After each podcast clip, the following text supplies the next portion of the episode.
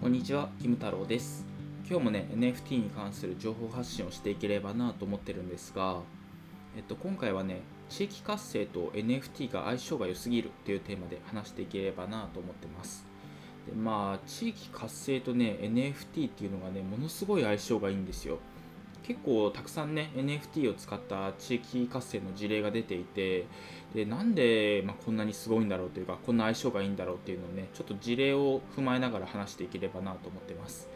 で、まあ、山越 DAO っていうのが一番有名ですよね。錦鯉 NFT っていうのがあって、えっと、新潟県の山越村かな？なんか限界集落があってそこがね NFT を作ってでまあその錦鯉 NFT っていうのを持ってる人だけが山越 DAO っていうのに入れると。でそのホルダー限定で投票があってまあ錦鯉 NFT とかのその収益の一部っていうのをなんかどんな風に使っていこうかみたいななんかそういうのを投票で決めてたりするとか。なんかそういうのがね、まあ、今一番有名な事例なんですよね。まあ、伊藤浄一さんとかが紹介して、まあ、広まったんですけど、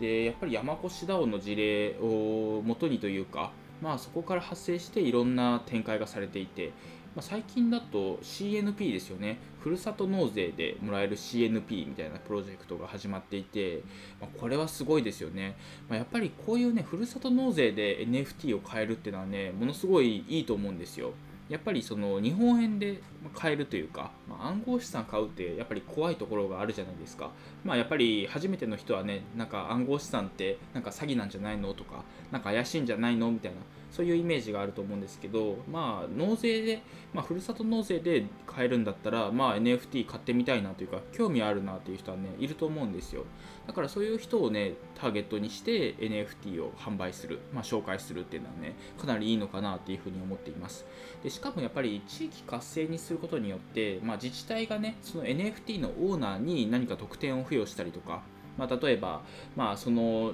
地方自治体のホテルとか旅館とかの割引券を NFT にするとかなんかそういう感じでね特典を付与できたりするのかなと思ってるんですよ。だからそういう使い方がねとても地域活性と相性がいいのかなと思ってます。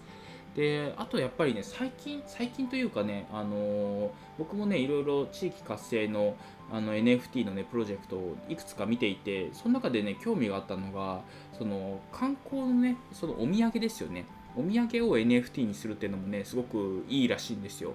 で、まあ、そのなんだろう僕が話聞いた中ではやっぱり海外のねインバウンドで、えー来た人観光客観光客の人がやっぱりお金を使いたいらしいんですけどお土産とかでね使えるお金お金ってやっぱり限界があるというか、まあ、なんていうのかなそのまあなんだろうお土産でね例えばお菓子とか買ったりしてもねどれだけ爆買いしたとしてもねなかなか100万円を超えるって難しいというかもっと高いものを買いたいんだけれども買えないみたいなそういうニーズがあるらしいんですよ。だからこの旅行ではね予算300万円用意しましたみたいな、まあ、そういうお金持ちがね本当にいるらしいんですよ。いるらしいんだけれどもやっぱり旅行に行ってね買うものがなくってまあ例えばブランド品のバッグとかがね買っていこうとか今日本円もね結構安くなってるからまあそういうのであのまあ日本でね買い物をして帰ろうって思ってるんだけれどもまあそこまでね高いものがないと。高いお土産がないっていう時に、まあ、例えば NFT を買うと、まあ、地方のねお土産的な NFT を作って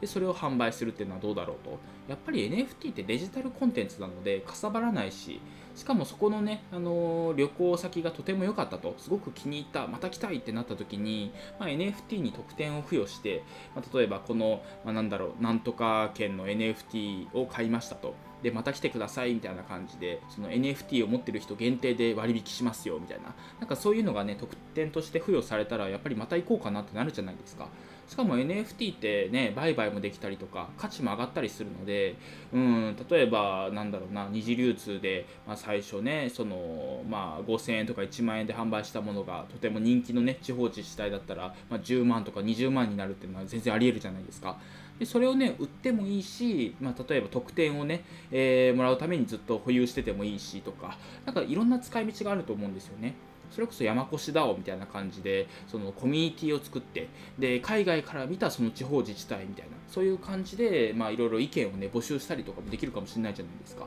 だから結構いろんな使い道があるんだろうなっていうふうに思ってるんですよね。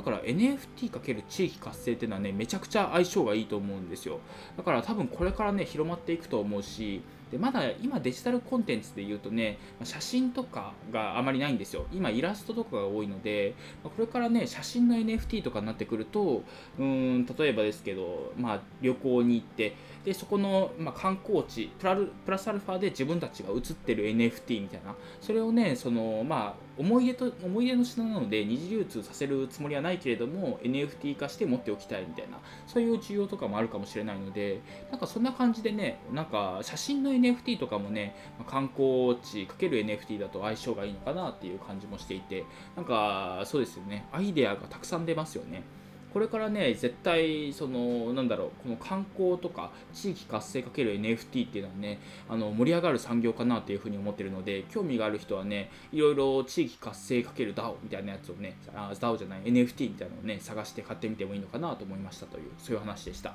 というわけで今回は以上なんですけど今回はね地域活性と NFT が相性が良すぎるというテーマで話してきました。えー、まあ、これからですよ。本当にこれから盛り上がってくるところなので、まあ、NFT って言ってもねもうどんどんどんどんそのどこで NFT を使うかっていうのはね、まあ、移り変わりが激しかったりするのかなと思うので、まあ、間違いなくこれから来るのは地域活性かける NFT だと思っています。でやっぱりあの国もね Web3 化を応援してたりするのであの地方自治体もねどんどんどんどん NFT 化していくと思うんですよ。まああんまり予算もかかんないしね。だからまあこういうところをねぜひめがけていいものがあれば買ってみてほしいなと思っています。で義務太郎ブログっていうのをやっていてそっちでもね結構いろいろ情報発信してるので興味がある人は読んでみてください。というわけで今回は以上です。ありがとうございました。